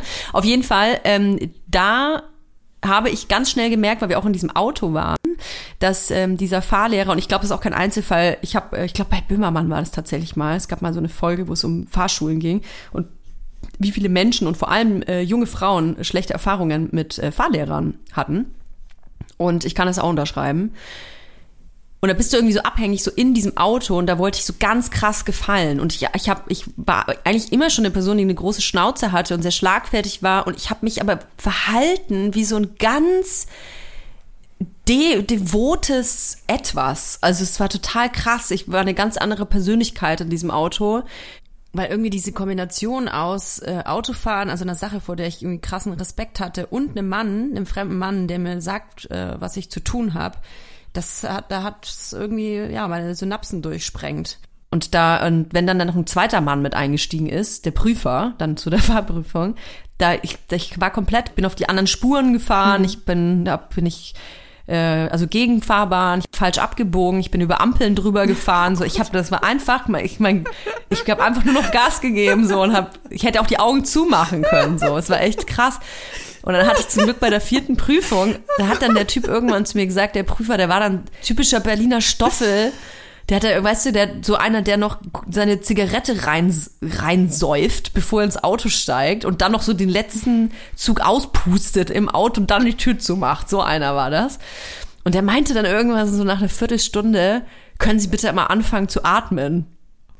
Weil sonst habe ich das eigentlich nicht. Ich äh, glaube so, dass mein Verhalten heute so ein bisschen die Rache ist ähm, oder die Vergeltung, die ich für, für mein jüngeres Ich walten lasse, an vor allem Männern. Ähm, ich habe mit einem Stiefvater zu tun gehabt, der wirklich furchtbar war. Und ähm, ich will mir heute einfach nicht mehr, vor allem von Männern in Machtpositionen, nicht mehr sagen lassen, was ich zu tun und zu lassen habe. Egal, ob die bei der Bank sitzen oder bei der Versicherung oder sonst wo. Es ist krass, dass du das sagst, weil ich habe das tatsächlich vor allem bei Frauen. Ja, das hatten wir schon so mal. äh. Mich krumm mache, ja, genau. Also äh, voll, wenn ich jetzt auch noch darüber nachdenke, ne, auch diese Spielplatzsituation und so und mit anderen Muttis, das ist absolutes People-Pleaser-Verhalten. Das ist nur so, bitte finde mich ungefährlich und bitte denk, dass ich ein cooler Mensch bin und bitte ne, fühl dich nicht bedroht von mir und darf ich dir noch irgendwas anbieten, das es noch besser, noch einfacher für dich ist. Also da ist es wirklich so zu 100 Prozent, also vergiss, was ich am Anfang gesagt habe. Ich habe abso absolut noch so Probleme damit. Aber es gibt eben auch Probleme, äh, die ich nicht mehr habe. Ich habe zum Beispiel letzte Woche habe ich ein Telefonat geführt mit einer ähm, äh, mit einer Beratungshotline, ne? Also das ist eine Beratungsstelle und das äh, Telefonat habe ich für jemanden anderen geführt, der nicht so gut Deutsch spricht. Und ähm, ich habe da angerufen, weil die Person eben Probleme hatte und eine Beratung gebraucht hat und die Person am Telefon war erst ganz nett und dann, als ich zum zweiten Mal eine Sache nachgefragt habe, die wir nicht verstanden haben, ähm, hat diese Person dann gesagt, ja, das habe ich doch jetzt gerade schon gesagt. Ähm, jetzt äh, äh, äh, klauen Sie mir nicht meine Zeit mit diesen unnötigen Fragen. Die Leute rufen hier immer an und haben total Angst und ich soll jetzt denen die Angst nehmen. Ja. Und dann meinte ich so, ganz ehrlich, Sie arbeiten bei einer Beratungsstelle. Was denken Sie, warum Leute sich an eine scheiß Beratungsstelle wenden? Äh, bestimmt nicht, weil sie halt hier denken, dass sie äh, eh schon alles wissen und nur noch mal eine Bestätigung dafür brauchen. Nee, hier sitzt eine Person und die hat Angst und die hat einen Brief bekommen. Da steht ein Datum drauf. Natürlich frage ich zweimal nach, ob es nicht schlimm ist, dass der Beratungstermin nach der Deadline von diesem Brief erst stattfindet, ne? Und der Typ ist wirklich so krass aus, okay, es war ein Mann, ne? Das ist mir noch immer ein bisschen leichter gefallen, aber der ist wirklich so krass ausgerastet und dann musste ich den mal ganz kurz zusammenschnauzen und dann meinte ich auch wirklich, ich hoffe, dass sie bei dem Termin dann anders mit der Person hier umgehen, für die ich anrufe, weil es ist noch mal was anderes, wenn man betroffen ist und auch nicht so gut Deutsch sprechen kann oder eben nur für jemand anderen anruft. Und es, ich fand das so krass daneben und da habe ich wirklich, das habe ich echt noch mal so klar kommunizieren können und da war ich sehr stolz auf mich. Es ist mir aber auch leichter gefallen, weil es ein Mann war. Mhm. Ja, da fällt es mir Muss auch leichter, sagen. wenn es um andere geht, glaube ich. Äh, wir, sind da, wir sind ja beide auch äh, Personen, die, glaube ich, ein ganz krasses äh, Gerechtigkeits, ähm, Ja, soll man sagen, Gerechtigkeitsdrang haben. Und wenn ich das mitbekomme, dass jemand, der aus irgendeinem Gründen Nachteile hat äh, oder benachteiligt wird und deswegen ähm, und auch deswegen ungerecht behandelt wird, kann ich austicken. Also da sind alle meine Prinzipien, die ich dir gerade genannt habe, mit Konfliktsicherheit Voll. und Selbstreflexion, ist völlig über Bord, weil da, da bin ich völlig, ähm, da kann ich freidrehen. Also wenn jemand ungerecht behandelt fühlt, der sich vor allem nicht selber wehren kann, das ist ganz schrecklich. ja. Ja, boah, diese ganzen Banktermine, die ich hatte hier Ja. mit, meinen, äh, mit meinen Freunden, die aus Ukraine gekommen sind, aber im Kongo geboren wurden und dann hier diese Situation hatten, dass sie eigentlich ukrainische Flüchtlinge waren, aber eben ohne äh, Staatsangehörigkeit. Also nicht, also ohne ukrainische ja, Staatsangehörigkeit. Kongolesischer Staatsangehörigkeit, ja. Genau. Also das Problem ist halt, dass ähm, nach dem Ukraine-Krieg wurden sehr viele Sachen sehr vereinfacht für Geflüchtete, die aus Ukraine kommen, die vorher halt für andere Geflüchtete offensichtlich nicht möglich waren. Und äh, das hat eben so eine kleine Lücke gelassen für Menschen, die in Ukraine gelebt haben, aber nicht dort geboren sind. Und die waren auf einmal so, die waren wie so ein schwarzer Fleck so auf einmal. Ähm, und diese ganzen Behördengänge und diese ganzen Bankgänge, die ich mit denen hatte, damit sie mein Bankkonto eröffnen können und diese ganzen Diskussionen, die ich dort führen musste mit Menschen, die einfach wirklich, ne? Also ich habe nach fast jedem Termin habe ich einfach nur noch geheult vor Wut. Und die waren so, ach ja, weißt du, also die waren gar nicht so krass irgendwie davon äh, betroffen. Also sie haben jetzt alle inzwischen Bankkonto und das ist auch Ne, also wir haben jetzt alles geschafft, so an Behördengängen und so, aber das war eine Zeit lang, hat mich das richtig belastet und ich hatte das Gefühl teilweise mehr als, Selbst, als äh, ja. die Freunde von mir. Ja, Ah, deswegen, naja, also es, äh, ja. Ich möchte trotzdem noch mal hier so ein bisschen Feedback vorlesen, weil ich fand das voll interessant. Wir haben auf Ja. Instagram gefragt, ähm, ob unsere Hörerinnen und Hörer ähm, sich als People-Pleaser bezeichnen würden. Und 78 Prozent haben Ja gesagt. Was ich schon mal das echt ist aber viel. eine krasse Zahl finde. 78 Prozent, also nur 22 Prozent sind da kleine Tojas, die sagen, nee, Mann, ich hätte mal eine schlechte Fahrschule. Und seitdem, oder, oder Ja, letzten Endes war sie ja ne? dann eine Ein gute. Fahrschule, muss ich sagen, Äh, ich die auch mal, gleichzeitig nicht die eine Weinhandlung war. Ist cool, ne? Das ist Berlin. Was? Das war eine sehr gute Fahrschule. Dein Ernst? Ja, ich muss im Nachhinein eben das, das muss ich schon Ernst? äh, richtig stellen. Ich finde, das ist eine sehr gute Fahrschule gewesen, weil die mich sehr ernst genommen haben und äh, der Typ dann so entfernt wurde, was ich ganz ganz, ganz Mhm. toll finde und das sicherlich nicht selbstverständlich ist, dass wenn eine Fahrschülerin kommt und sagt, ey, hör mal zu, äh, was hier passiert ist, dann, äh, dass die das dann so ernst nehmen und Konsequenzen auch direkt einleiten. Deswegen ganz tolle Fahrschule. Ich entschuldige mich, wenn ich angerempelt werde dafür, dass ich da bin. Ja, sowas kenne ich aber auch auf der Straße. Weil, ja, aber da geht's mir, glaube ich, das ist nochmal was anderes, weil ich möchte nicht andere Menschen stören. Nee, wahrscheinlich ist es auch People Pleaser, ne? Ich bin, ich bin so ganz krass, weil, weil ich finde das irgendwie schlimm, wenn Leute so zu viel Raum einnehmen oder so zu viel, also ihr eigenes Ding machen und aber nicht merken, dass sie andere Leute stören. Das finde ich ganz unangenehm. Ja, das ist unangenehm. Und deswegen bin ich sehr bedacht darauf, dass ich das nicht mache. Eine äh, Hörerin hat geschrieben, äh, lange Zeit beim Sex. Und da, ey, das ist echt, das ist aber auch ein Frauending, glaube ich. Und ich glaube, selbst wenn man kein People Pleaser ist und also wie ich mich da als, als kein empfinde, ich kann es beim Sex voll unterschreiben. Ist jetzt nicht mehr so. Also, bis ich meinen jetzigen Partner kennengelernt habe, war das nur so. Komplett. Ich habe, ich, ich war eigentlich egal beim Geschlechtsverkehr. Es ging, war eigentlich nur, ich war so außen irgendwo oben mit meinen Gedanken. Ich war gar nicht anwesend. Es total egal war, ob was dabei jetzt, ob ich das gut oder schlecht finde. Aber sollen wir darüber noch mal eine Folge machen eigentlich? Über äh, so, äh, wollen wir so ein kleines Sex-Update machen nächste Woche? ja. Weil da ist mir auch in letzter Zeit so viel Neues aufgefallen bei mir. Und ähm, ich finde halt, dass es total schön ist, immer wenn wir über unser Sexleben sprechen, weil das ja auch eine Reise ist. Und also gerade bei mir merkt man, glaube ich, auch, wohin die gegangen Mhm. ist. Und ähm, ich glaube, das hilft sehr vielen Leuten. Und du hast ja auch eine besondere Situation, was Sex angeht. Echt? Und die eben auch sehr viele Menschen betrifft. Was ja, ist denn voll. meine besondere Situation? Deine besondere Sexsituation ist, dass du zwei Kinder hast mit deinem Partner so, ja. Äh, Mit dem noch ich auch noch Firma. ein Unternehmen führe. Ja. Und äh, dass da eben das auch nochmal eine andere Sache ist mit Sex. Oh ja, da hätte ich total Bock drauf, weil ich auch finde, dass das ein ganz krasser Befreiungsschlag ist. Also dieser Moment, wenn man checkt, dass man genauso eine große Rolle beim Sex spielt wie das Gegenüber und wie der Mann vor allem. Ähm, ich finde, da wird natürlich wahnsinnig viel darüber gesprochen und dank der feministischen Bewegung ähm, ist das auch viel ähm, gegenwärtiger. Aber ich finde, die Umsetzung ist schon nochmal was anderes. Also in der Theorie klingt das immer alles ganz logisch. Ja, du musst dich befreien, du musst Selbstbewusstsein sein, aber das wirklich umzusetzen in die Tat, das ist ein harter Prozess und das ist vor allem harte Arbeit. Und deswegen freue ich mich total, wenn wir darüber sprechen. Voll, absolut. Da habe ich auch sehr viel zu, zu, zu sagen, aber das würde ich mir für nächste Woche aufheben. Okay. Hier hat noch jemand geschrieben, in stressigen Phasen ganz besonders, und das fand ich so lustig, dann versuche ich selbst meinen Hund zu pleasen. und, und das ist auf jeden Fall irgendwie, ich fühle das so, ne, weil Es ist okay. das Problem ist ja auch, wenn man in so einem People-Pleaser-Modus ist, dann kennt man auch kein Ende. Und Aha. also irgendwie, ich weiß nicht, verstehe ich irgendwie, dass man dann auch sogar seinem Haustier gefallen möchte.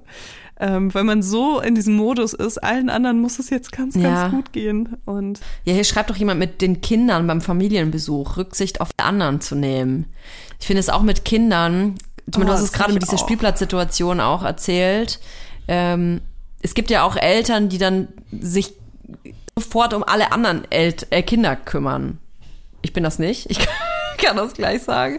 Aber ich Mhm. bewundere das sehr und bin ehrlich gesagt dann auch natürlich dankbar, wenn es Menschen gibt, die sofort bei einem aufspringen, dann die kommen, werden dir die Apfelwitze ausgeteilt, dann hier, ich hole euch neues Spielzeug, willst du auch mal rutschen? Ah, ich heb dich hoch und so.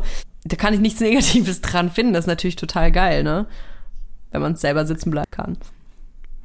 aber Kein ich, ich glaube, da war eher eine andere Situation gemeint, die ich sehr fühlen kann, weil ähm, ich habe zum Beispiel Freunde, die haben keine Kinder. Und wenn ich mit denen Zeit verbringe, dann bin ich immer so, ah, hoffentlich stört ich mein Kind nicht, hoffentlich ist jetzt alles, ne, dann bin ich schon so, dass ich mein Kind briefe, so, wir fahren jetzt gleich in einem Auto von jemandem, der keine Ja. Kinder hat, bitte versucht das Auto nicht schmutzig zu machen, weißt du, so, also total so, ah, und dann mit anderen Familien, weißt du, die auch Kids haben, bin ich so, ja, easy peasy, ne? Aber so in so Situationen, oder wenn wir Besuch haben und der Besuch bei uns schläft, dann versuche ich auch ganz, ganz krass mein Kind ab 4.30 Uhr ruhig zu halten, damit, äh, ne, weil mein Kind ist natürlich aufgeregt, dass wir Besuch haben und wartet nur, dass der Besuch aufwacht.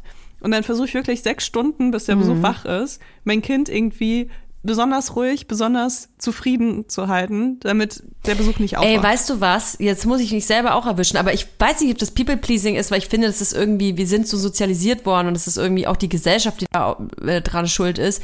Wenn man als Mutter ähm, stillt zum Beispiel, aber halt sehr kleine Babys ähm, hat, die, die halt dann einfach schreien, also nonstop oder irgendwann zu unpassenden Situationen, dass man schnell in so ein in so eine äh, Mut reinfällt, oh Gott, ich hoffe, ich störe niemand mit meinem Baby, ich hoffe, es stört niemand, dass ich jetzt hier stille, Ja, oh, ich verdecke mich komplett, dass sich niemand angeekelt von mir fühlt, oh nein, das Baby hat gekotzt, ich gehe in den Raum, also man äh, versucht so, sich also abzuschirmen, damit man ja den anderen Leuten nicht auf den Sack geht, genau mit dem Kinderwagen so. Und ähm, jetzt, wo meine Kinder größer sind, habe ich das Ja. nicht mehr so und versuche mich da so auch stark zu machen und den, Leu den Müttern auch immer ein gutes Gefühl zu geben, wenn die zum Beispiel jetzt im äh, Flugzeug äh, letzte Woche, als ich geflogen bin, hat ein Kind wirklich so nonstop durchgeschrien und ich habe schon die Leute neben mir mit den Augen rollen und ich habe mich dann so umgedreht und habe irgendwas zu der gesagt halt so, ach ja, kennen wir es nicht alle, so ist doch gar nicht schlimm, ne? Einfach um dir ein Gefühl zu geben, so hey, bitte fühl dich auf gar keinen Fall schlecht. Und ähm, ich war aber auch immer in der Situation, dass ich mich super schlecht gefühlt habe. Also gerade in, in Bussen oder U-Bahn, das Kind schreit und merkst schon um dich rum, ja, die Leute versuchen dir nicht unbedingt ein schlechtes Gefühl zu geben, sind aber trotzdem genervt. Und das ist, da fühlt man sich so schlecht. Voll. Aber du hast gerade was voll Wichtiges gesagt, finde ich, weil du meintest nämlich, ähm, dass du nicht weißt, ob es People-Pleasing ist oder ob man nicht gesellschaftlich einfach so dahin erzogen wurde. Und ich finde wirklich, dass es so ein fließender Übergang ist. Und zwar nicht, Ja, nicht nur bei Müttern, sondern insgesamt bei Frauen, ähm, weil wir eben dahin erzogen wurden. Und man kann das nicht alles differenzieren, was wirklich irgendwie Charaktereigenschaften sind und was nicht gesellschaftlich von einem, also Erwartungen sind, die man irgendwann bereit war zu erfüllen. Das ist ein großer Brei in unserem Kopf. Ja. Wollen wir noch zwei Nachrichten vorlesen? Ja. Ich habe ganz oft die Situation mit fremden Menschen im Alltag, dass ich ihnen etwas recht machen möchte. Zum Beispiel etwas zu kaufen, was ich nicht will. Auch oft im Freundeskreis die Situation, dass ich niemanden enttäuschen möchte und oft zu einem Ja sage und dann Schwierigkeiten habe, alles unter einen Hut zu bekommen. Und das Ja sagen zu allem sehe ich auch oft an der Arbeit, wo ich oft Probleme von anderen vor meine stelle, wenn sie mich fragen, zu helfen. Ich bin inzwischen so weit, dass ich doch schon merke, wenn es passiert, aber habe mit Nein sagen noch oft Probleme. Ich kann nur mit meiner engsten Familie gut Nein sagen. Das ist auch so ein Thema mit dem Ja sagen, weil wenn man zu allem Ja sagt, dann merkt man natürlich irgendwann, oh Scheiße, ich schaffe das ja alles gar nicht mehr, zu dem ich da Ja gesagt habe. Und das wiederum baut eine Menge Druck auf.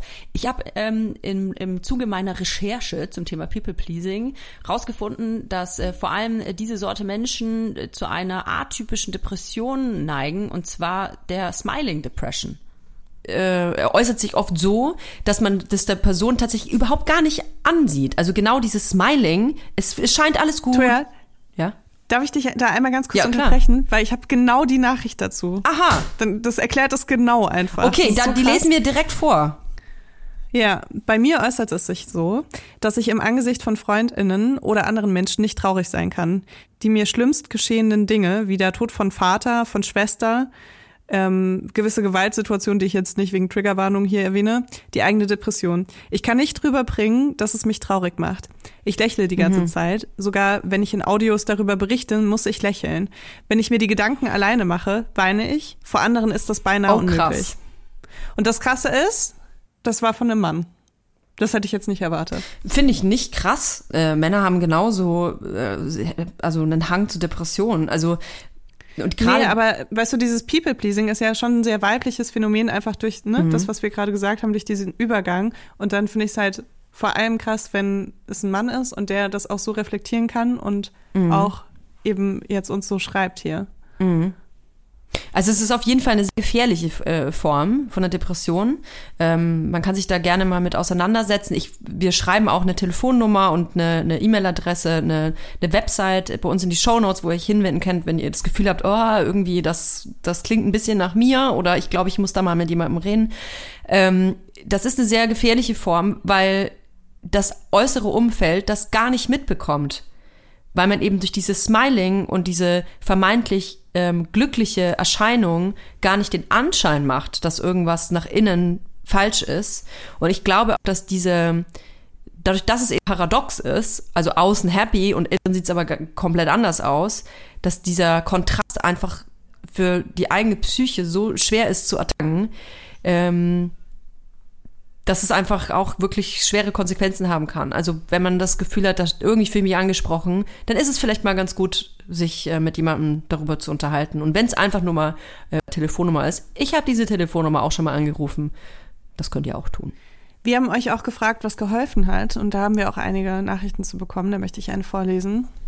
Mir hat sehr geholfen, dass mir eine Freundin vor ein paar Monaten gesagt hat, dass mein People-Pleasen in bestimmten Kontexten eigentlich gar nicht so nett ist. Ich dachte immer, ich tue etwas Gutes für die Menschen, indem ich ihre Bedürfnisse erfülle und zum Beispiel Freundschaften pflege, die ich so intensiv gar nicht möchte, immer geduldig bin, mir alle Sorgen anhöre etc. Das ging schon manchmal in Richtung Trauma-Bombing und ich habe es immer aufgefangen, auch wenn nichts zurückkam und es für mich sehr energieraubend war. Eine Freundin sagte mir neulich Folgendes. Weißt du eigentlich, dass du gar nicht so nett bist, wie du denkst? Stell dir mal vor, bevor diese Menschen wüssten, dass du dir ihre Sorgen gar nicht anhören möchtest, dass es dir zu viel ist, dass du sie nur triffst, weil du denkst, du musst, obwohl du gar nicht wirklich willst, das ist eigentlich ganz schön scheiße für denjenigen. Klingt komisch, aber diese Erkenntnis hilft mir enorm. Das, Das fand ist ich eine echt krasse, eine krasse Nachricht, muss ich Nachricht. sagen. Ich verstehe, ja. Weil ich kenne das tatsächlich auch aus der anderen Perspektive, weißt du? Ich kenne das auch. Ich habe auch manche Leute in meinem Leben, bei denen Mhm. ich immer das Gefühl habe, ich muss für sie mitdenken, weil sie nicht sagen können, wenn es ihnen zu viel ist oder wenn sie irgendwas nicht möchten oder wenn sie irgendwas anders möchten. Und Mhm. das belastet mich tatsächlich. Ich hatte aber auch schon so Situationen, wo ich das in Freundschaften so klären konnte, dass es eben jetzt nicht mehr so ist. Und das ist dann voll schön. Also ich verstehe diese Nachricht total, wenn es, wenn das Gegenüber das wirklich nicht verdient hat, ähm, zu wissen, dass man es eigentlich gar nicht hören will und eigentlich sich gar nicht treffen will.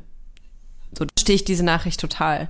Ich finde aber, es gibt Menschen, und auch da hat, glaube ich, jeder direkt eine im Kopf, die ungefragt andere zubomben mit ihren Meinungen, mit ihren Gefühlen, mit ihren Problemen, die gar nicht selber abtasten oder so ein empathisches äh, Feingefühl haben, ob es okay ist, die andere Person damit zu voll, voll zu laden. Und da sind natürlich so People-Pleaser genau das gefundene Fressen, weil die einfach nix sagen. Und ich finde, ähm, d- da liegt jetzt die Schuld nicht unbedingt bei der Person, die das dann sich alles anhört und eigentlich gar keinen Bock hat, sondern es ist einfach eine blöde Situation, weil sich da einfach zwei gefunden haben, die nicht so ganz zusammengehören. Ja, aber ich stelle mir das auch schwierig vor, ähm, rauszufinden, ne? weil ich, ich kenne ja auch People Pleaser in meinem Leben auch. Und ich kenne die inzwischen sehr gut und deswegen kann ich sie auch sehr gut einschätzen. Ne? Aber ich weiß noch, wie ich am Anfang auch dachte, die sind einfach nur, die, die freuen sich einfach nur, weißt du? Und also je besser die sind in ihrem Verhalten, desto mehr geben sie dir ja das Gefühl, dass du sie bitte mit allem vollbomben sollst und dass du bitte, Ja, ja, weißt du, dich am besten äh, so. Deswegen ist es halt super schwierig, so Nuancen. Also da muss man gar nicht äh, besonders unempathisch für sein, um das nicht zu sehen, sondern es reicht schon, wenn das jemand, ne, also wenn das noch so eine relativ neue Freundschaft ist vielleicht oder ähm, die Person einfach so krass daran festhält, auch genau dieses Gefühl zu vermitteln von, das ist alles in Ordnung, so heul dich aus bei mir und so weiter. Also ich fand die Nachricht auch, ganz ja. gut, vor allem, weil es vielleicht People-Pleasern eben auch hilft, äh, nochmal so eine andere Perspektive zu super. bekommen, die dann diesen Mechanismus dafür benutzt, um den Mechanismus ich zu super. unterbrechen.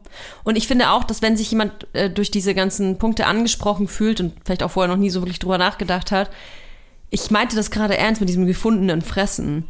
Wenn man selber nie Nein sagen kann und ähm, versucht immer alle Bedürfnisse über die eigenen stellen. Es gibt Leute, die wollen einem nicht immer nur Gutes. Ich finde das, ähm, oder nicht ich finde, das ist an dieser Stelle falsch. Es gibt Statistiken, dass Menschen, die ähm, People-Pleaser sind, vor allem in toxische Beziehungen reingeraten, an Narzissten geraten, für die das natürlich der Traum ist, wenn jemand immer nur äh, das sagt, was man selber hören will. Und ich glaube, da muss man noch mal besser auf, aufpassen als vielleicht äh, Leute, die ähm, sich nicht mit People-Pleasing ähm, in Kontakt ist denn das für ein Satz?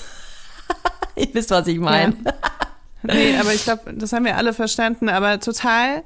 Und eine Sache ist mir auch noch so während unseres Gesprächs gerade aufgefallen, und zwar, ähm, gerade wenn man so in Freundschaften so ein People-Pleaser ist, dann äußert sich das oft auch darin, dass man Konflikte so lange aufschiebt, bis sie explodieren und bis man selbst dann explodiert. Und wenn ihr jetzt Leute in eurem Leben habt, bei denen ihr das Gefühl habt, auf einmal kommen die mit Sachen um die Ecke, ne, die vielleicht auch Jahre schon her sind, dann kann ich euch sagen, das sind safe so People-Pleaser, die es immer wieder aufgeschoben haben, bis es gar nicht mehr ging. Und bis sie dem Konflikt nicht mehr ausweichen konnten und den dann führen mussten. Und das ist halt manchmal auch sehr unfair natürlich, ne? Weil es wird einem nicht die Möglichkeit gegeben, Sachen zu ändern, die jemanden stören, bevor es zu viel ist. Und es ist dann immer so in der Situation sehr, sehr schwierig, glaube ich, wenn man das Mhm. dann alles hört, nach Jahren, wo das schon passiert ist. Ähm, aber es ist eben auch sehr schwierig für die andere Person natürlich, das jahrelang mit sich zu tragen und mit sich selbst auszumachen. Also das ist auf jeden Fall ein Konflikt, den ich auch schon oft mit Freunden hatte. Ähm, also ich habe nicht so oft Konflikte mit Freunden, aber wenn ich welche hatte, dann war es auch ganz oft so dieses, okay, aber warum hast du mir das nicht vorher gesagt? Oder ich habe was vorher nicht gesagt, was dann auf einmal kam. Und äh, das, da braucht man sehr viel Energie, Kraft und Liebe, um Sachen wieder zu reparieren. Weil man sich natürlich, als die Person, die das dann zum ersten Mal hört, fühlt man sich ja total verarscht. Und belogen auch, ne? Also du hast das Gefühl, dein Gegenüber war gar nicht ehrlich mit dir, wenn das alles so schlimm war und das nicht gesagt wurde. Und als Person, die das eben nicht gesagt hat, fühlt man sich, als ob man sehr lange Sachen ertragen hat und dann nicht mehr kann. Und das sind ja zwei Realitäten, die aufeinander prassen, die sehr schwierig nur in Einklang zu bringen sind. Ich weiß nicht, ob ich Wunderheilung durch meine digitalen Augenstrahlen vollbracht habe, aber ich habe irgendwie das Gefühl, dein Gesicht ist im Laufe dieser Folge irgendwie besser geworden. Es ist morgens am schlimmsten, wenn ich Okay, aufwache. Vielleicht nimmt das jetzt, kriegst du deine Gezüge wieder zurück. I, I, I don't know. Es ist mein, Toja, es ist mein People-Pleaser. Ich möchte, dass du nicht äh, unangenehme Gefühle hast, wenn Das du mein Gesicht schwierig. schaust. Deswegen versucht mein Körper, mein Gesicht abzuschwellen. Oh, du Arme, ey. Oh, okay. Also ich würde sagen, wir müssen auf jeden Fall dieses Sexthema aufgreifen. Also Selbstbewusstsein im Bett. Ähm, vielleicht äh, können unsere Hörer und Hörerinnen uns ja erzählen, wie sie es geschafft haben. Oder vielleicht seid ihr ja äh, ihr da draußen noch in einer Situation, wo ich denke so, oh Mann, ich weiß aber nicht, wie ich da rauskomme. Ich stelle mich da und zurück und ich weiß nicht, wie ich ähm, wie ich diesen Befreiungsschlag endlich vollbringen kann. Oder aber ihr sagt, ja, ich habe mich von einer kleinen Bettraupe zu einem Sexschmetterling entfaltet und ich erzähle euch jetzt mal genau, wie das geht oder was ich gebraucht habe, was ich dafür tun musste. Und das kann, äh, finde ich, sehr inspirierend sein. Also ich kann aus eigener Erfahrung sprechen. Es tut wahnsinnig gut, auch anderen Leuten zuzuhören, wie die das gemacht haben. So, erzählt anderen von uns auch. Allen, all, allen, die ihr kennt. Der Oma auch. Und dem Opa. Und dem Onkel Fritz. Tschüss. Okay, bis nächste Woche.